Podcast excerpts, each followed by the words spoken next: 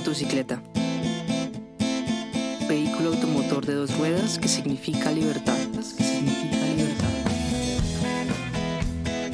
Aquí encuentras narraciones en audio que derivan de conversaciones con moteras o moteros que han querido compartir sus historias de amor, de duelo, de valentía, de reencuentros, de viajes.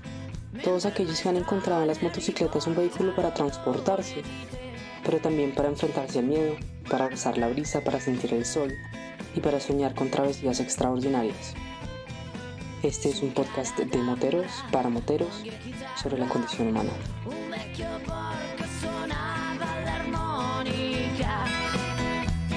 Yo soy Lina María Sánchez. Esto es Una moto llamada Libertad.